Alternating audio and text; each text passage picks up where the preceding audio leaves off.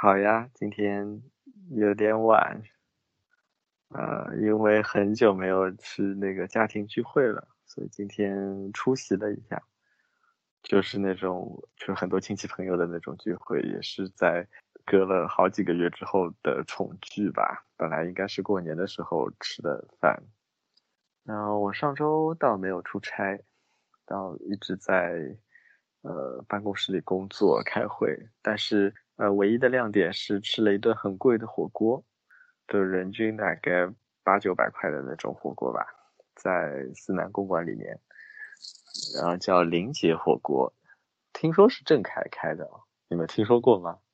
然后它只是食材比较高级而已，装修比较好，就那种思南公馆里面的吧，栋别墅里面，但最后这个局的。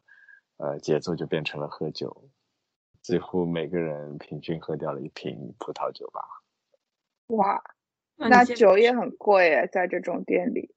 呃，酒是自己带过去的，我自己带过去了七瓶，然后后来越喝越还不够，在那边点了三瓶，就还可以啦。哦，那是什么局啊？呃，工作的局。你知道我自己应该也不会没事情去吃那么贵的火锅。那你们还喝的那么尽兴，也是很好的氛围吗？嗯，对呀。我有一个有一点好笑的事情，就是感觉我这周分享出来的事情都比较的可笑。就是我在周五的时候电脑坏了。原因是因为我自己没事在那边调它的设置，然后我的 Outlook 就坏了。Outlook 坏了之后，我就跑到 IT 那边去修，结果就是修不好。IT 的小哥对我说出了一句话，说：“你等一等，让我查一下。”我还以为他是要查一些系统的一些参数或者说什么的，没想到他是把我的电脑放到一边之后，打开自己的电脑。百度搜索了一下我这个问题，看看有什么百度 知道上面的解决方案。但其实这些事情我都已经做过了。我看到他这个举动就非常的绝望，但是我又不能说什么。嗯，他能感叹一下年轻人的钱这么好赚。就是他们有互相问一下说：“哎，叉叉叉。”我这里好像没有办法解决，你有办法吗？然后那个人回答他说没有，然后他就说 那我查一下，就翻起了百度。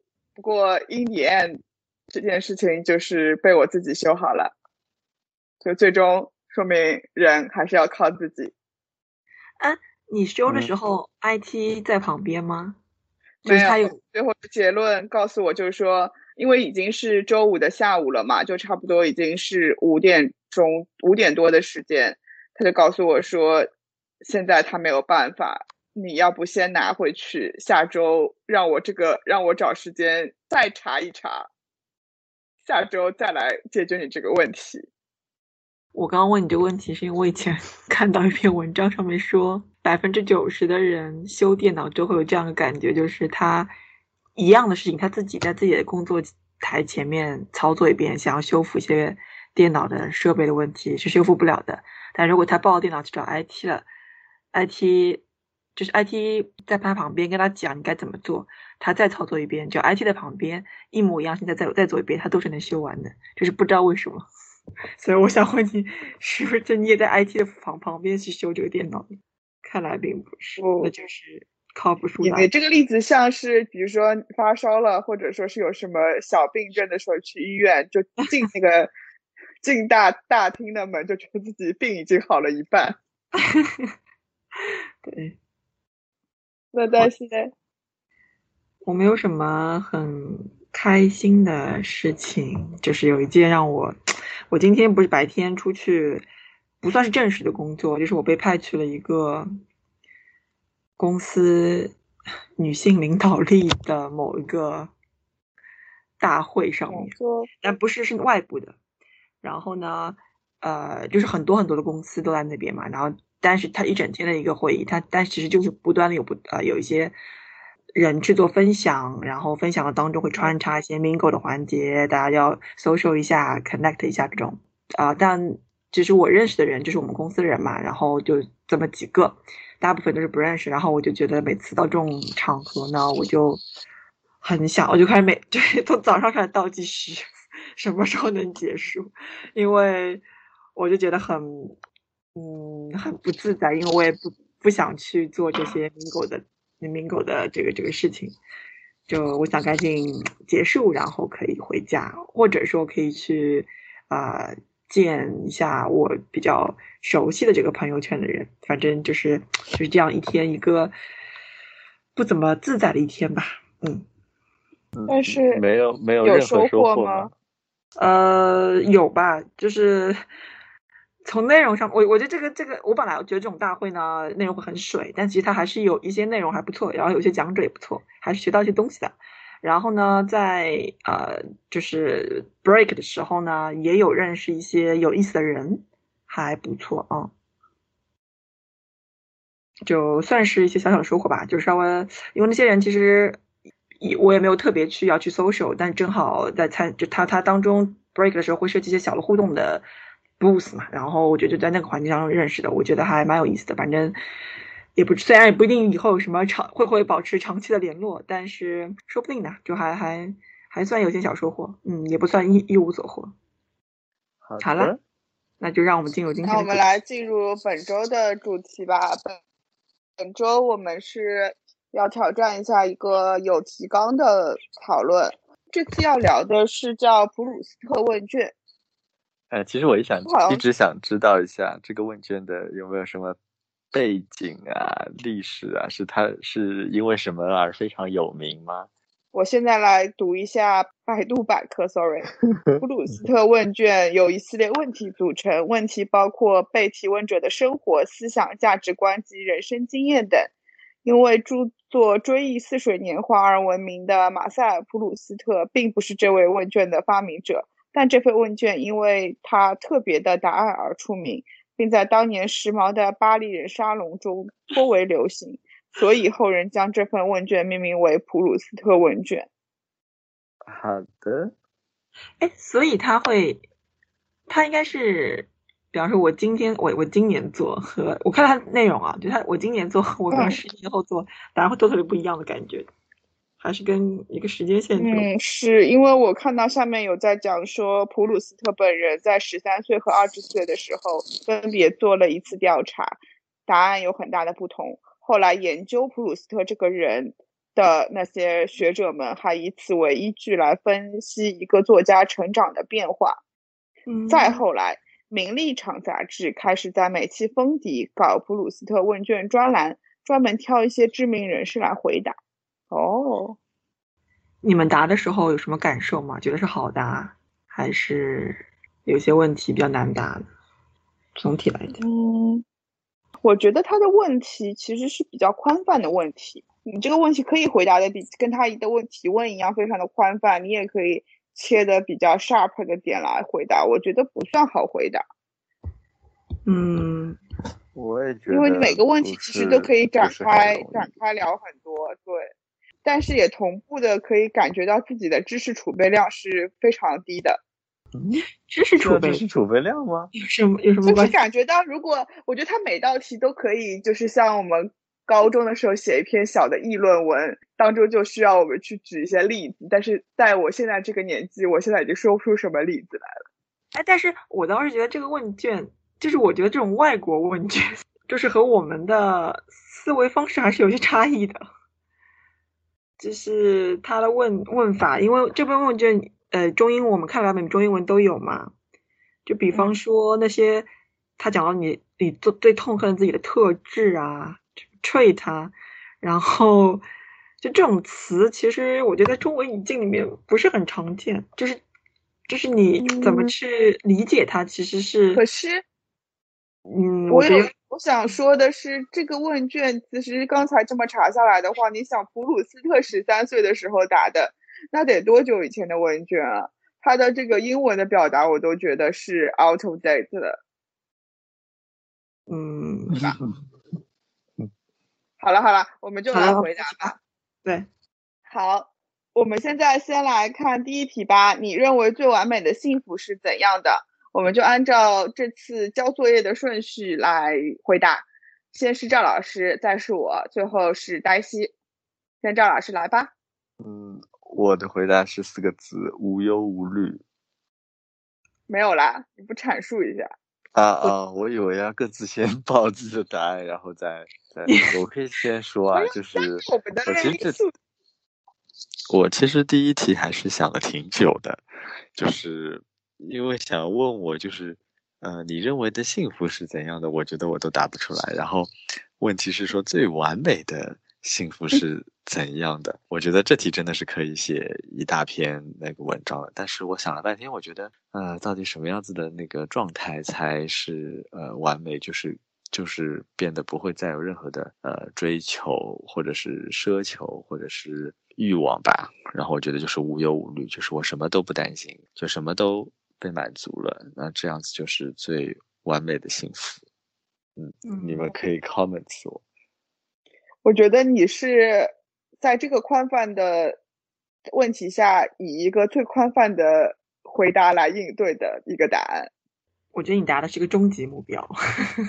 对，我觉得这个可以先让先让黛西来回答，因为赵老师的这个答案，我觉得跟黛西的是有一些相同，有一些不同。就黛西的答案，我先念下你的答案，等会你来说。他现在答案是四分入世，六分出世。但我刚才听赵老师的这个阐述之后，会觉得他的答案无忧无虑，就是十分的出世。我觉得你非常的有 insight。没有，我觉得其实我跟兔子的答案比较相似。哎，兔子答案我其实需要他解释一下。我来解释。我觉得其实我跟他比较相似一点。那我们就来解释一下，我我的答案呢？看起来文字比较长，我来先朗诵一下。春有百花，秋有月，夏有凉风，冬有雪。若无闲事挂心头，便是人间好时节。这个呢，其实是我也我稍微查了一下，它是一首禅诗，就是它其实是有点佛教那个意味的一首诗。但是我听到这首诗的时候，其实是在青蛇的这个一个舞台剧里边，当时是。秦海璐和袁泉来演的，那里边他其实这是一首歌，是一个叫何训田的，我不知道他是一个音乐家还是一个作曲家之类的，他谱了这个曲，然后他这首歌就是反复的去，有点像这种佛教里边去念经唱诵一样，就是反复的唱这四句话，然后他的音乐是慢慢的从轻的比较飘渺的。比较空灵的，一直到后面非比较 powerful 的这种感觉，所以我觉得当时又觉得说这首这首歌这首诗被这样唱出来的时候，非常的有一种场景感，它是给我一种就是说我我比较向往的生活，它还是入世的，但是它又是比较就是你能够有一个经历在于感知到这个世界上这些自然的或者说是周遭这些东西一些。美好的存在，你有一个很好的一个体会，而且他说的是“若无闲事挂心头，便是人间好时节”嘛。通过自己内心的一个 inner peace，一个 balance，你就能够享受到这一种完美的幸福。就我觉得，我是一直，其实从我比较年纪比较小的时候，我都我的追求都是在这一个方面的。我会希望说能够更加体会这个世界，有更多的经历，然后从当中去体会到这个人间的美好。嗯，这个的确在 careless 这块是跟赵老师的答案是相呼应的。觉得我的答案跟有点像。我先讲完我为什么 我说的是什么啊，就是那个四分入世和六分出世。我其实这里想讲，就是我自己觉得最完美的一个，你个人和身边人和环境一个我觉得比较游刃游刃有余的关系。就这个环境可能这是什么职场啊，然后广义的这种家庭、朋友圈，或者说社会或者整个自然，我就达到这种状态，你会觉得我会觉得我自己就很舒服了。然后舒服了嘛，我就会觉得很幸福。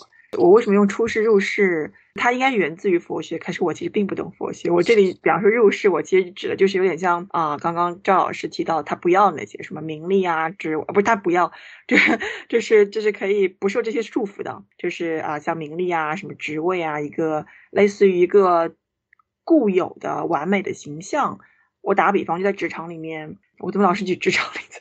就比方说，在一些传统的大的外企，如果你家庭幸福、一双儿女，这种 profile 其实对你往上是很有帮助的。我打的就是这种啊。然后，比方说，你可以玩的转一些稍微 political 点的东西啦，啊，对吧？这个就是入世了。然后出世的话，我觉得是你有一些精神超然的一些精神的追求，相对会比较理想主义一点。但是，我觉得出世到极致，他但是他又必须要活在。你的这个实际的这个生活当中的话，他就会有我见到过，我身边会有这样的人，他就比较愤世嫉俗，会看不上身边很多东西，会让他觉得各种不顺遂。他碰到一点点小的坎坷或者小的别人对他的，别人可能是真实际上也没有对他有这么大的反感，但是一些小小的 conflict 时候，他就会觉得各种不顺遂，然后他就会自动的跟所有事情唱反调，觉得身边所有人都在和他站在对立面，所以我就觉得。所以四分入世和六分出世是我觉得是一个比较好的那个度，就是比方说对我自己来说，我我可能还是有一些自己的我自己的思考或者自己追求的东西，然后有自己想要享受的、想要体验的呃一个一个一个部分吧，在生活里面。但是呢，另外一方面，我希望自己能够看透，然后理解这个入世的社会之后。聪明的去处理这些关系，然后能够踏踏实实的做事情，就这两点，我就希望自己站在一个呃相对相对我觉得舒服的一个中间中间线里面吧。所以我就觉得可能三炮都我们答案其实有点联系，我就觉得，嗯，哎，我正好想要接着这个问题提一个小问题，就是后续问题。嗯，当我们在回答自己的这个答案的时候，我想知道。因为你你你打这个文字的时候，你会有脑内的一个形象嘛？我想我想知道，就是说你们在回答自己的这个答案的时候，你脑中的画面是那一帧画面是怎么样的？嗯，我先说吧，我说的是无忧无虑嘛。其实我是有很多帧画面，就是只能说一个，不是不是，肯定不是完美性，肯定不是一个。就是我，我其实想要的是一种状态。是，就是你你在想到这个，你在打出这个字的时候，你脑中的这个画面是在哪个画面上？其实有很多，我可以举一些例子。就比如说我在工作，啊，就我坐在那个办公桌上工作，在回邮件或者是在做 PPT 也好，然后没有任何人的打扰，然后我自己的那个思路也非常的顺。就是那段时间的工作也没有任何的压力，没有任何人 challenge 我，然后我也能把事情做好。呃，我觉得这就是我所说的无忧无虑那个意思，并不是说我不工作什么都不干，然后在深山里面无忧无虑。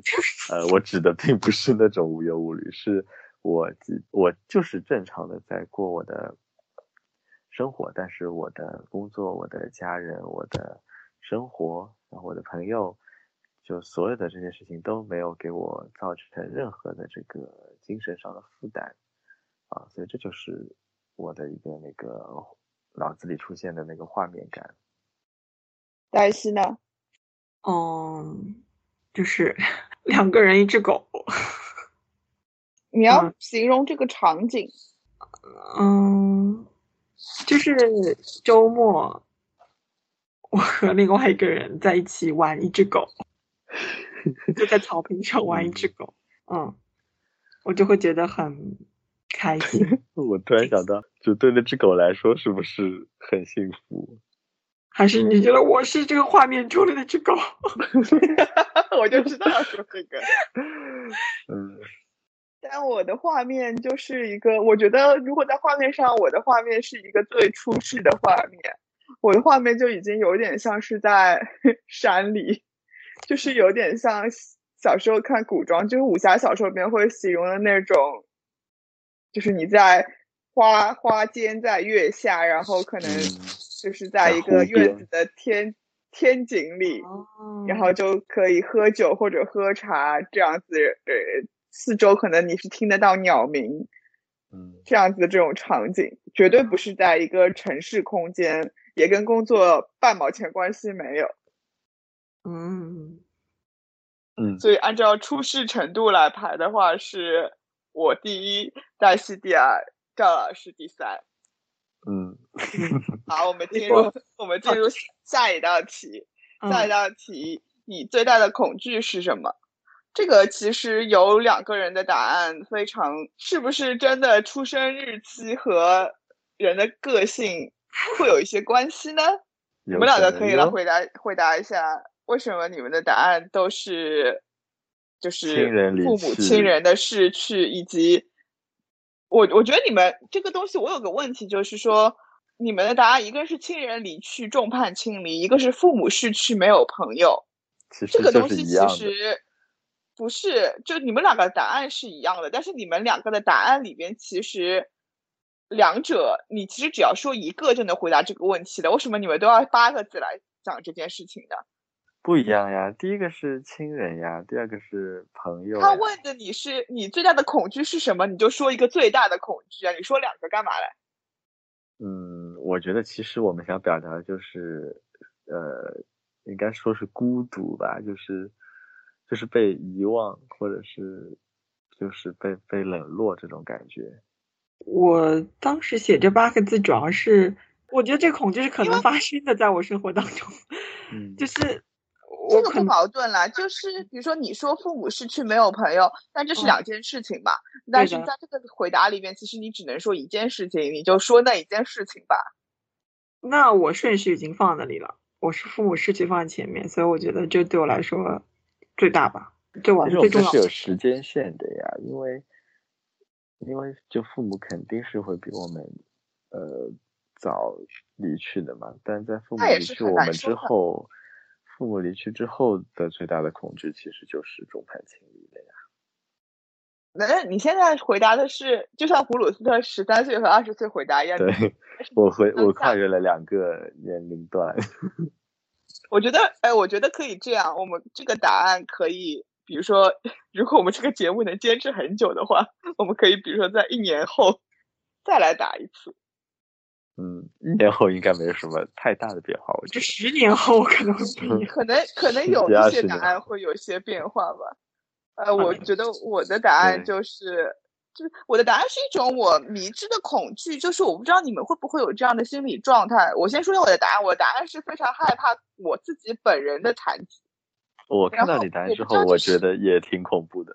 我简直吓死了！我看到 我不知道你们会不会有些时候会有这样子的心理暗示，就类似就是说，比如说在河边走的时候，就会想到，哎呀，我手机掉进河里怎么办？然后或者会会有些时候会想到说，哎呀，我手断了怎么办之类的，就是有些时候会有一种迷之心理暗示。我又觉得这个就是其中这些暗示当中，就是这种 disable 是让我非常害怕的一件事情。嗯，我没有哎，我也觉得，都我可能害怕到都不敢写上去了吧。好的，我觉得这个最大的恐惧就是一个 facts 吧。嗯，但我觉得就是你，我看你答案之后，我觉得就是 overall 就是不一定是残疾，我觉得就是我的健康，如果我就不能保证了，我真的还是蛮恐惧的。我的我的生活质量不能保证了吧？可能这么说。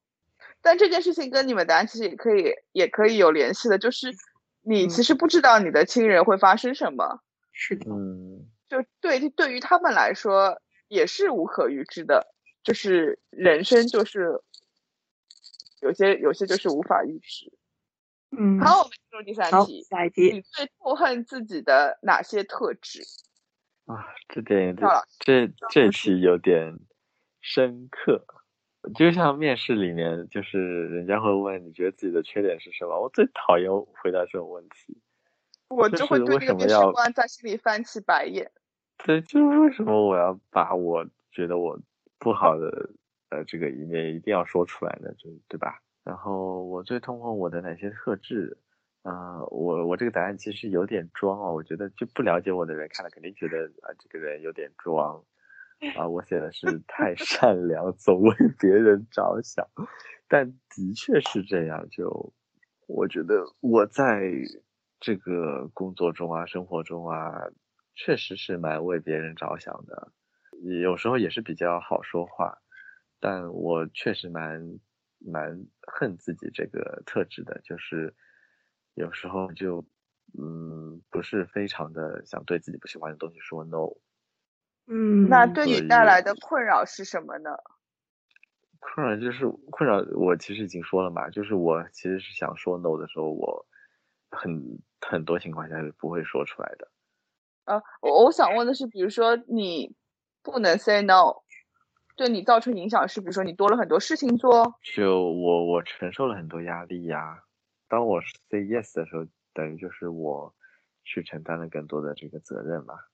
嗯其实来说的话，是你不能拒绝别人，导致了自己有了更多的压力，来自于需要承担更多的责任这件事情。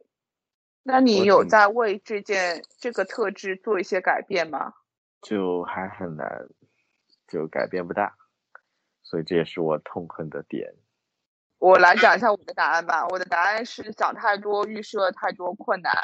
就我一直是一个，你们认识我这么多年，也应该有感觉到，就是我是一个需要前期很喜欢前期去做准备的人，因为我会嗯在这件事情真正开始做或它发生之前，就会想它 maybe 会有一些什么样子的事情状况发生，我就希望我能够做好这个预习工作，有任何问题的时候我都能够应付。但是这件事情显然是在前面给自己埋了太多的，就是花费了一些不必要的精力。那我觉得最近我越来越觉得他在我的生活工作中给我一些困难。一个是我想很多，自己很纠结这件事情对我自己情绪上面有一个负面的影响。另外一方面的话，比如说在工作中，可能我在做一个项目的时候，我会预设太多的困难，那我表达出来的这些态度是比较负面的，这个其实非常不利于我的一个工作的 performance，以及说我会先预设这件事情它的一些风险。其实这件事情可能这些风险并不一定会发生，或者说它其实都能够 one by one 的去解决。但是我因为预设了这件事情之后，我就对我自己做这种项目、做这个事情，其实反而是增加了更多的困难。嗯所以这是我，尤其是上一份工作中间觉得我很难去改正的一件事情。我现在有有在努力的去改，不要去想太多，先做，以及说这个想太多也包括说我会一直在想说，哎，这个人对我说的这句话是不是有些其他的意思？他到底觉得我刚才的回答好或者不好？就这些东西其实都是不必要的。就事情已经发生了，也没有办法嘛。我我有在努力的改，但是这种有一点点还是跟天生的性格有关系，只能说尽量的去让自己 peace 一点。那这个在生活中会给你带来很多负面的嗯，结果吗？我觉得生活中也会，但是这个东西是很难说有一种同理心可以让别人来感觉到的。就 maybe 我们在讨论当中，我可能会想很多，说我这句话说的对不对，或者是怎么样，就是我自会给自己增加很多的烦恼。嗯，明白。你嘞？我的答案是，我其实在想我要怎么形容。我现在写的是自信度极低，没勇气。我不知道你们，就我们认识这么多年，你们能不能感受到我这一点？当然，这个从小就很不自信或自信度很低呢，这个肯定跟你从小成长的过程有关了。反正现在结果就是，我现在长成了一个很没有自信的人，他会让我老是陷入一种自我否定的这样一个过程当中。比方说在工作上面，例如我如果被 promote 了，我第一反应就是为什么是我？我我不会开心的，我第一反应就是我为什么是我？然后我再想想我身边的人，我觉得我好像帮他们没有什么差异啊，然后我就会陷入很多焦虑，我就会觉得我我为什么要帮别人，帮我的 PS 不一样？就是我就觉得我凭什么？老是会有这种自我质疑。然后在生活中的话，我就会变得很压抑我自己的一些情绪和一些心理的状况。嗯，因为我怕我的想法表露出来会打扰到别人，就是我会觉得我在一个群体当中是不重要的。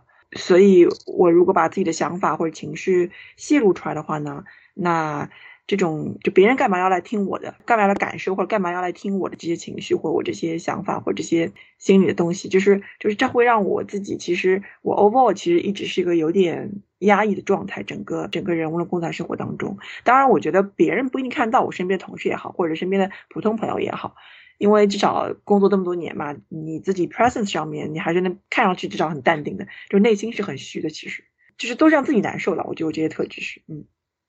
所以我不知道你们。那反过来啊，反过来的话，比如说你刚刚提到的，你可能觉得没自信在于说你也不想拿太多的，就是说展示自己的这种机会嘛。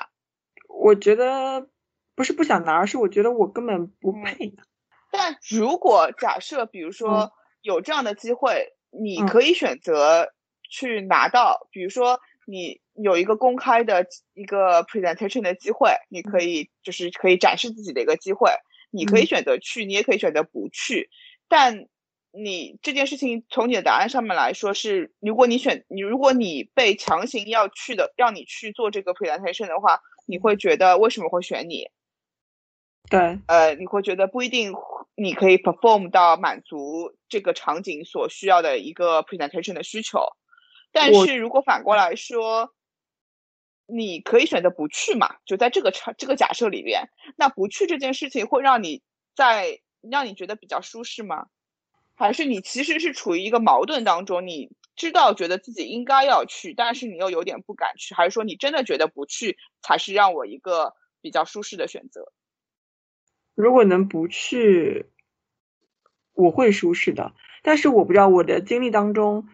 通常没有这个选择的余地，并且我觉得事实上，你真的让我去呢，我也不会 perform 的不好。但是就是就是我不希望自己是那个被选择的、被选择到的人。也不是不希望，而是我就觉得我自己不应该是那个被选择到。我们通常都是这样，我不知道怎么去概括这样一个心理状态了。嗯，但他确实对我本身的心态、情绪影响挺大的。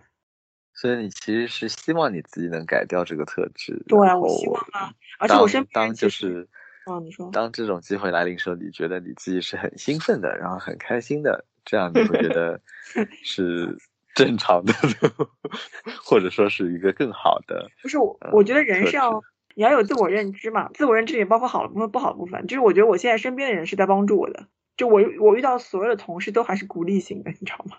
就他们是是他们给了我很多自信，但我自己没有办法给我自己自信啊。反正目前就在痛恨的过程当中嘛。那我们就各自加油吧，希望 尽快的 improve 这些自己认为的这个 weakness，就尽快尽快 improve 你现在填写的这个你痛恨的特质，然后来迎接下一个你痛恨的特质。嗯，最好就是最好的，其实最完美的幸福就是我觉得我什么都。呃，我我自己是完美的。我有在学习做的就是你接受自己的这些特质嘛，就你不是去改进它，而是你接受它。但是我觉得这个要根据你的答案来做一些更改。有可能你是接受自己，有可能你是真的需要去改掉这一点。好，我们进入下一题。嗯，最痛恨别人什么特点？这个黛西没有答案。而我跟赵老师各有自己的答案，还是赵老师先说。这点我觉得我可以讲很多。我觉得这题我回答的就是比前几题都毫不犹豫，相比起来，呃，总结总结起来，我就是不喜欢不遵守规则的人。往小里讲，就是那些什么插队啊，然后那个逃票啊，就是这种很小的这些很 minor 的这种不道德的事情，我就很讨厌。然后往大里讲，我也不喜欢那些就是呃潜规则的人，呃或者就是抄小路的人，然后这种就 anyway 可能跟我处女座的那个有关系吧。就我我其实蛮喜欢一切就是有序，然后有秩序啊，大家都安分守己啊，大家都按照这个规章制度办事情。所以一旦有人破坏，其实就每次我看到有人。那个破坏规则的时候，我就已经心里很很不爽，很不爽，就很很发毛的状态了，所以我就毫不犹豫的写了，我觉觉得就是这一点。但没有什么 comments。我的 comments 是，那你如果碰到了不守规则的人，你会怎么处理这一个状态？你会跟他说吗？我觉得会看我当时的心情的，对，因为这里是写的我我最恨的那天嘛，没有说我会怎么办嘛。嗯有时候我会我会其实很，嗯，有时候会站出来，就是直接去斥责这些行为，但有时候我会觉得，哎，其实跟我也没有什么关系，我只是鄙视一下而已。哎，你为什么叹了一口气？你知道为什么我没有写吗？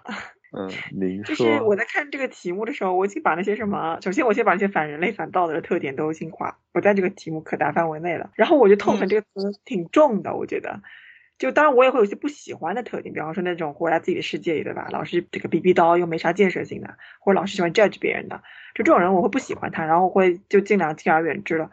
但这嗯所有这些好像都没有到我要痛恨他，就是我觉得我觉得这是发译问题，most 我也觉 deploy 得对，就是其实就是不太喜欢呀，那就是最最不喜欢的。那好像还也没有真的最不喜欢的，嗯，所以我就没有答嘛。反正看兔子答案是什么。我填的是不 open minded 的。我觉得这个的确痛恨是不至于啊，没没必要给自己找这些烦心事。但是比如说对比什么不守不遵守规则的人啦，或者废话很多的老是提意见的人啦，其实我更讨厌的是，哎，不 open minded 的中文怎么说啊？就是就是 就是不接非受常别人观点的人，不够包对，就就是非常死板，非常固步自封的人，因为嗯不论是年纪大的长辈还是同龄人，就是觉得我认为的这个世界是这个样子，那就是这样子，其他的我都视为异类，并且我会 comment on，觉得这些人怎么这样子？就我觉得这样子的人呢，嗯，只是喜欢用自己的观点来判断别人用。对啊，就是用自己的道德尺寸标准去量丈量这个世界，那显然就是，我觉得也不是说这样，他们愿意这样子，我也无话可说，但是我会很不喜欢这样子的人，就不接受任何跟他的世界观、三观不相符的东西。嗯 OK，而且毕竟我也是做 marketing 的，我会觉得 open mind 的是一个应该要有的一个比较开放的想法，一个思维吧。嗯，你说。嗯，所以你是接受各种各样的宗教信仰的是吗？我是，嗯，我觉得这件事情上面就在于说，我们我会觉得他们有这样子的信仰，不论是正义的还是非正义的，都是他们的选择嘛。嗯我不会，我不会因为这就是就我觉得还是一个类似像对事还是对人这件事情，嗯就我觉得是以想要以一个比较客观的旁观的态度来评判这件事情，而不是说我无法接受这样子的事情。其实讲到这件事情，我因为这个不 open minded，我能够有一个非常具象的之前的一个同事来聊，无论回答之前赵老师提的呃宗教的问题，还是一些人际上面的一些观点上的东西，都在这个人身上发生过。因为我们之前的很久很久以前啊，有一个 team 当中，比如说这个人是 A，那我们 team 中有一些信仰其他就是有一些宗教信仰的人，他就会去问那些人为什么你要你你你会信仰这个宗教，他就觉得这是一件无法理解的事情。嗯然后他的所有的对这件事情的理解都是，比如说那个人就讲说，哎，我们这个宗教里的故事是这样子的，然后他他的理解方式就是以他的这个世界观来说，哦，他说，哦，那你们的这个，比如说你们的这个神就是我们，比如说是我们公司的 CEO 是吧？那那个另外那个神就是我们公司的 CFO 是吧？我就觉得，就是你你的世界观就这么小吗？就这么点东西吗？然后他当时那个人也也是很无法接受，比如说像现在我们会聊，就说当时还没这个词 LGBT 的这种群体，他就觉得嗯说怎么可能有这样子的思，这个这个人怎么会怎么会喜欢不一样的，就是跟自己同性的人，或者说是怎么样的选择？他是觉得他的世界观里是没有这样子的东西存在，不可以，这件事情是不正常的。那我会觉得是你的自己的视野太小了吧？嗯，嗯，讲完了。。呃，你说这个，我我讲个很快的例子啊，就是我们以前在法国的那个 office 里面呢发生过这样一个例子，就是我本来以为像欧洲这种地方应该是非常的开放的，对吧？比较包容的，但其实并不是的。就是呃，当时他们雇了一个中东那边的一个女性吧，那他们女女孩子女的不是要包头巾嘛，就黑色把那个脸都包起来的。然后呢，他进入他进入 office 之后呢，啊就被。全员类似于呃，算是冷暴力对待嘛？他们就上报到当地，就国外不是有工会的，上报到工会，啊，用的理由是说，啊，这个人有 potential 的，就是是恐怖恐怖主义的这个危险，就我们的这个健康，我们的我们在工作环境的 safety 就是被侵害到了。反正这事情后来闹得挺大的，然后我就觉得，嗯，就是我就觉得到现在为止，还是有这种这么。只认可自己的一个种族，或者或者光凭这人的外观就就直接说他跟恐怖主义有关系，我就觉得这很太不可思议了。所以这种我觉得这很常见，就像就像那个兔子讲的这种类型的人，他在方方面面对方方面面的 open mind 的是非常常见的。现在我觉得这种是让我觉得很不舒服的。听到之后会嗯嗯，不过不过同样反过来想的话。也的确在说，你不能 judge 别人，是因为你不知道别人的背景跟你有什么不一样嘛？就大家的经历都是不同的，所以为什么大家的整个的思维模式都不同，也很难说清楚。嗯，好吧，我们到下面一道题，你目前的心境怎样？兔子呢？我比较感兴趣。啊？我不是那个嘛？PUA 的被被被被职场 PUA 职场就是。对啊，职场 PUA 就不管 PUA 本人不就是不断的否定你的能力嘛，或者说你这样就让你对自己自我的价值产生怀疑嘛。嗯，所以说我现在在一个 PTSD 的时期，就是我希望恢复，因为我理智上知道这不是我的错，不是我真的有问题，但是对心理的造成的阴影一直都在，所以我在逐步走出。嗯，但是但我觉得没有那么快就能够。我也觉得，就是你能那么理智的把这一些明明白白的说出来，我觉得就已经比很多真的就是被 PUA 折磨的人会好很多了。就你还是综合来说是一个很理性的人了。因为因为我告诉你们这件事情的时候，已经过了好几个月了。嗯，就是我已经就当然不可能像你听到新闻里边那么严重，就这个不可能。对吧？但是就是我已经过了那段真的质疑自己能力有问题的时期，因为我也看到了一些其他人的例子，我就逐渐意识到这件事情不对。我我脑子里面会有两个声音在说话，一个是一个是比较理智的说，我知道这其实不全是我的问题，或者其实根本就不是我的问题，我应该要更自信一点，或者是说不要有变化，还是用以前一样的比较积极的心态来做事情。但是另外一方面，你被。职场 PUA 之后，你的这个情绪是很难，你的这个思维是很难一下子回来的。你还是会在遇到一些类似的事情，或者工作上的 challenge 的时候，或者说怎么样的时候，你会质疑自己：我真的可以吗？我真的做得到吗？就是很难调整过来。就是正常的时候可能会觉得说：哎，有一个 challenge 很好，我又可以有一些新的机会去做一些别的东西。但现在就是会不断的问自己：说我能够做到吗？这个会不会我因为接受了这个 challenge 而导致我的一些呃 performance 不好之后会有一些其他的问题？所以说现在还在还在调整中。哎，不过不过最近最近有一个，就是我现在的 recover 的方式其实并不是很健康。我来讲一下，就是我是通过其他人的例子在 recover，就是我不是 先离开了那个，我不是先离开了那个 PUA 的环境吧？嗯，然后我离开呢，其实是。呃，有一个人去接了我的那些项目，其中的就是被核心 PUA 的一些项目。我上周刚知道那个人也离职了。嗯，就是他这个动作其实是为我佐证，并不是我的问题，因为换了一个人也是同样的结局嘛。你不是说你当时被 PUA，然后 就是我想知道你是，比方你怎么处理啊？你是会因为你要验证啊？就是你你会找身边人去聊吗？还是你自己消化，然后自己想？就是还会跟很多人分享，想看到一些他们的一些 feedback 啊什么这种。其实我在这件事情中比较被动，我是属于我在整件事情中，我是一个情绪。我发现我的优点在于我的情绪是很稳定的。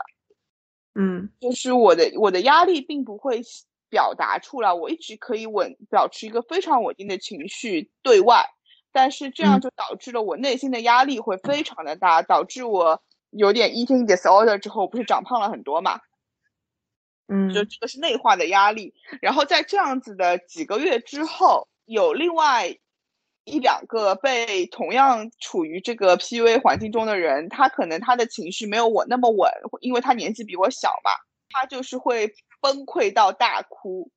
我就在我自己压力在一个崩溃值的这个状态下，临界点的状态下，我还要去安慰他。但是我同时也知道了，大家都在这样一个环境里，然后嗯我就开始反过来，我就开始跳出这个盒子，在想，就是我联系到了职场 PUA 这件事情，我就越来越觉得我在这个套路当中，然后我就觉得不对了。嗯但是就是说，也是陆续这样子确定的。后来我就不得不离开这个环境，因为这件事情上面我没有办法。我觉得，其实在我前期有其他人已经离开了嘛，那大家都是有一点被迫的，其实那没有办法。但是现在我是用其他后面我后面的这些人的离开，就是上周我得知到信息是有一个人已经离开了。然后呢，在我得知这个信息的同天，又有另外一个小伙伴来跟我说，他真的受不了了。他他就说，嗯哎，就是说说说我之前说的一些话，他现在真的觉得在他身上也得到了一些应验。然后我就虽然这件事情就是实际上我跟他聊肯定会聊说你有哪些 solution，但是在职场 PUA 这件事情上面，我就越来越验证这件事情。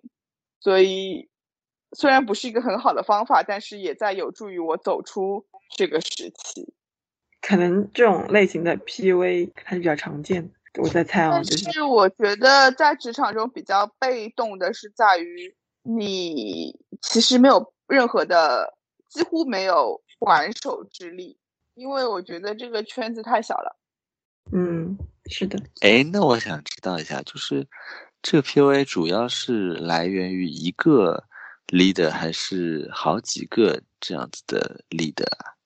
嗯，我觉得每个 case 会不一样，但是我这个 case 的我自己 so far 觉得的主要核心点在于一个 leader 他的能力问题。嗯，嗯哎，我觉得关于 PUA 可以 专门开一期以后我们 聊一下。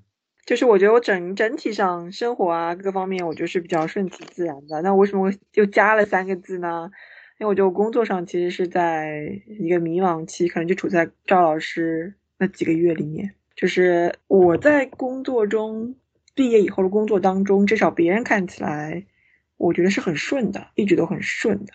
嗯但是我觉得啊，当你到这样一个年份的时候，就处在一个你要做一些选择，因为你其实差不多能看到你接下来的那个一个 roadmap 是怎么样的，就看差不多看个轮廓。但我也不是很确定那个是不是我想要的，我就觉得，首先他我要不要去做一些不一样的选择，以及我该怎么选择上面，毕竟对吧？退休还有三十三十年呢，就是也没有那么快。我觉得每天在倒数啊，反正就是整体顺其自然，在工作上面有点迷茫吧，就这样。我想多问一下赵老师，那你说你之前会去看外面的一些机会，这个 trigger 你的点是为什么呢？你为什么会去看外面的机会？主要就是待久了，然后也是因为疫情，真的是在家比较闲，可以认认真真的去准备一下 简历，然后去很认真的跟一些猎头去深度探讨一下外面的机会。因为以前就都不是特别深嘛，就大概看一眼那个 JD 什么，可能就过了，也也不是那么想走。这次就是其实认真的看了一下，然后又结合了整个疫情对于市场的影响，我觉得是可以，呃，有一些行业有机会点的，所以就去看了一下吧。因为你们两个同步都在看机会嘛。嗯但是呢，你说到最后一句话呢，让我突然之间联系到了你们两个之前的投资的事情，就是看行业的机会啊，其实跟炒股票买基金是有点类似的。嗯，是的，你们两个还是要谨慎一点。没就就哎呀，其实就是，嗯，这方面我们是有很多 learning，但我觉得我也没什么资格展开说。我觉得说出来可能会打脸，或者是立一些以后倒掉的 flag。哎，我们今天讲几题啊？全部讲？全部讲不可能吧？讲完好吗？这个不长啊，你不要。我们每次都拆两季，以为自己是谁啊？真是。不是啊，三十几个问题怎么可能讲完啊？当中跳了很多呀。有些你不用展开讲，然后下一讲先讲。对，你认为哪种美德是被过高评价的？这个我简直第一反应就是我的答案。嗯，我跟黛西又很像。唉，就是无私奉献。我讲是无私奉献，你讲是大公无私吗？对，因为我觉得所有的无私，它都不可能是 purely 的无私，应该还是会。就是从自己的角度，只不过是把它包装成美化，成为一些这种所谓的无私，其实都是出于自己的一些想法。我觉得我帮你想一样，就是我觉得你肯定是舍弃了部分人的利益，可能是你跟关系很近的人，像家人啊什么的这种。我觉得那个也不 fair，所以我就把它放出来了。但是 兔子，你的 你们的论，你们的论点是在于其实没有无私这件事情。所以无私是不存在的，就是所以它被过高评价了。对啊，它是所它是一种美德，by the way。对，嗯，我的就是一个非常小的点。当然，我说被过高评价，肯定不是被我们本人过高评价了。答案是亲戚之间的名声，就是我会发现发生在我家里，或者说一些听说的过的 case，比如说父母这一辈，他很在意自己在亲戚朋友间的这个这个 reputation。我觉得这个 reputation 是不重要的，嗯，就你会为了维持你，我其实看到你这个答案，我想笑。为什么？就是我想到一些就是这种亲戚的形象吧，就是马上就会出现一些实例，对吧？我就觉得这个这个名声、这个面子是不重要，它只会给你徒增困扰。好，下一题，下一题，这个蛮有意思。什么情况下你会撒谎？我写的是心虚的时候，你到底是因为撒谎而心虚，还是因为心虚而撒谎？你这个什么叫你心？表示什么时候你会心虚了？就嗯，其实我写完之后，我又觉得，其实撒谎之后我也会心虚。对啊，好吧。其实呃，这样子理解啊，就是撒谎嘛，无非就是别人问了一个问题，你不好意思说出正确答案，或者是不好意思说出真相吧。这个时候你就是比较比较心虚的嘛。所以你才会撒谎嘛？就这道题，我就是就是比较简单，没有想太多。好吧，那兔子呢？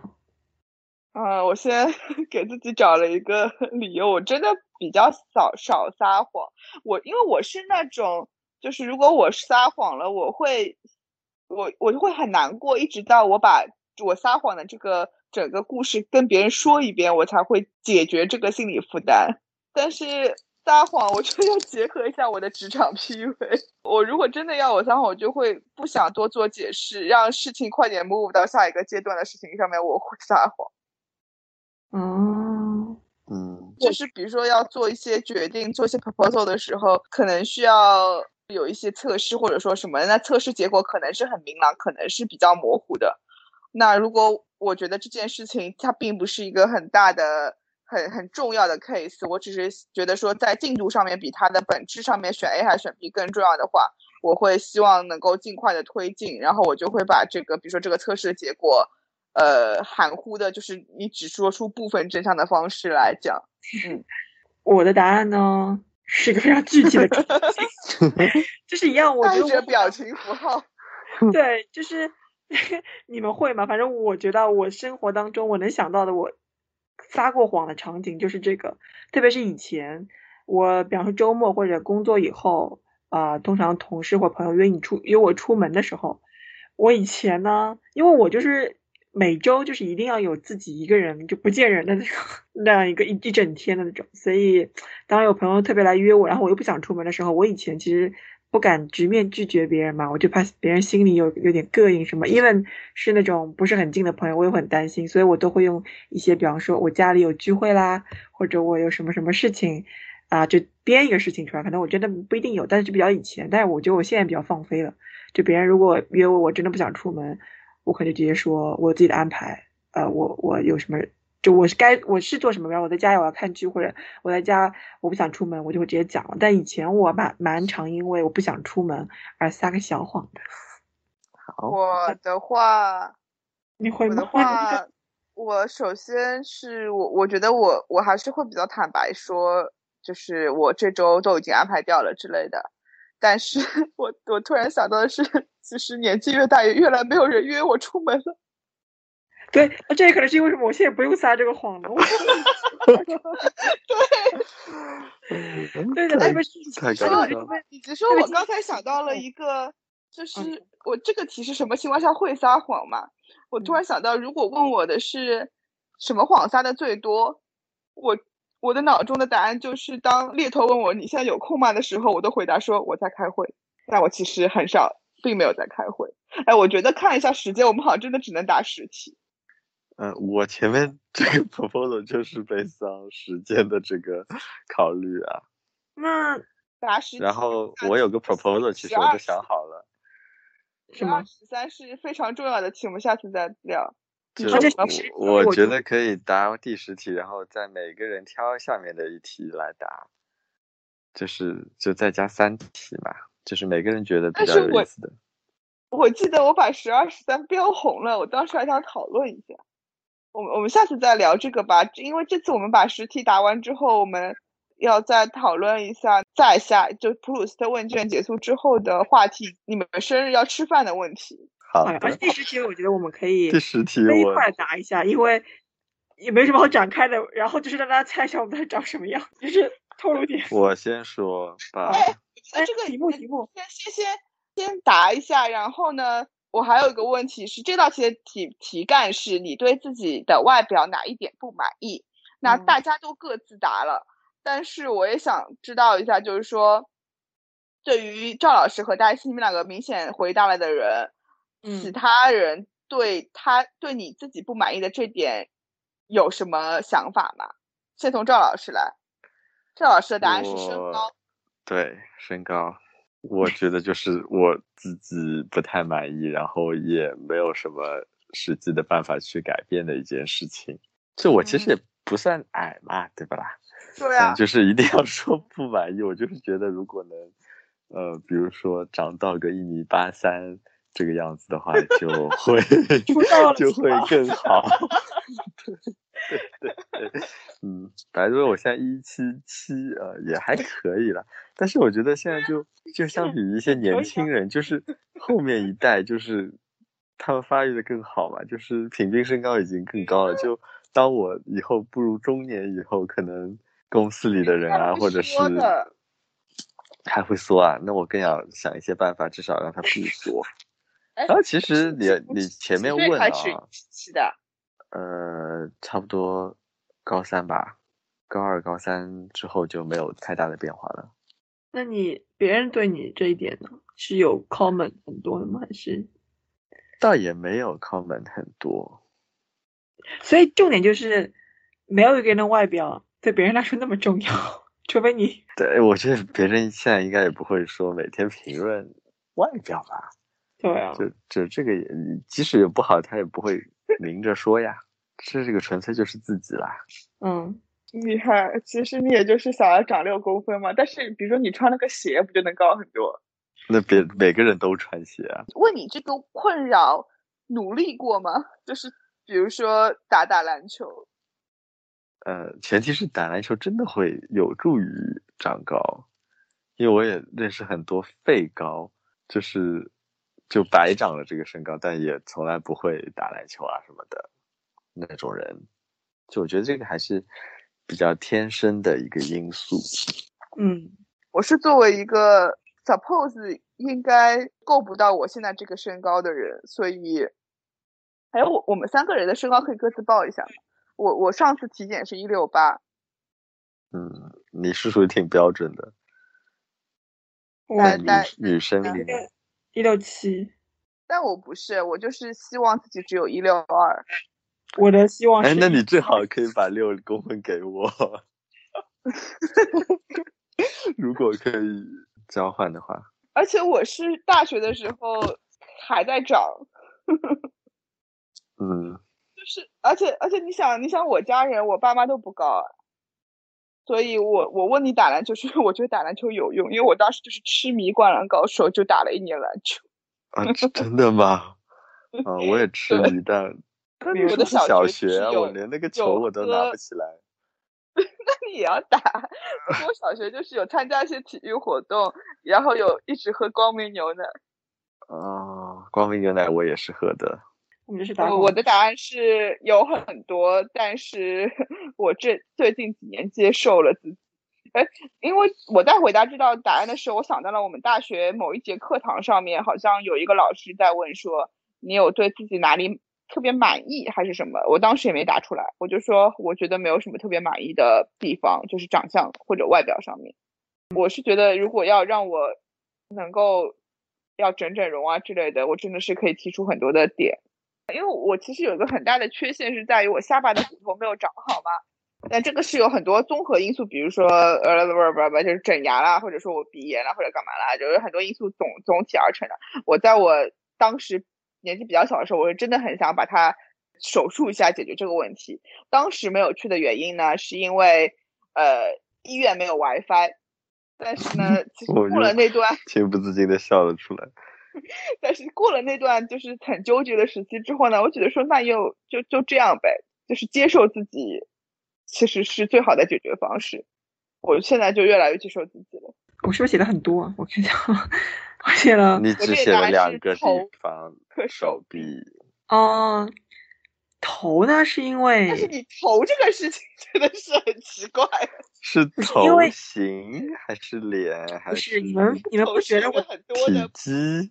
哎呀，你们 size，你们不觉得我头有点大？就是我每次拍照完都会，就写头大不？